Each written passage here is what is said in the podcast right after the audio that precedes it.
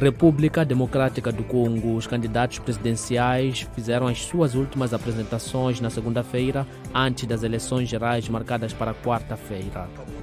Egito, o presidente Abdel Fattah al-Sisi ganhou um terceiro mandato de seis anos, anunciaram autoridades eleitorais na segunda-feira.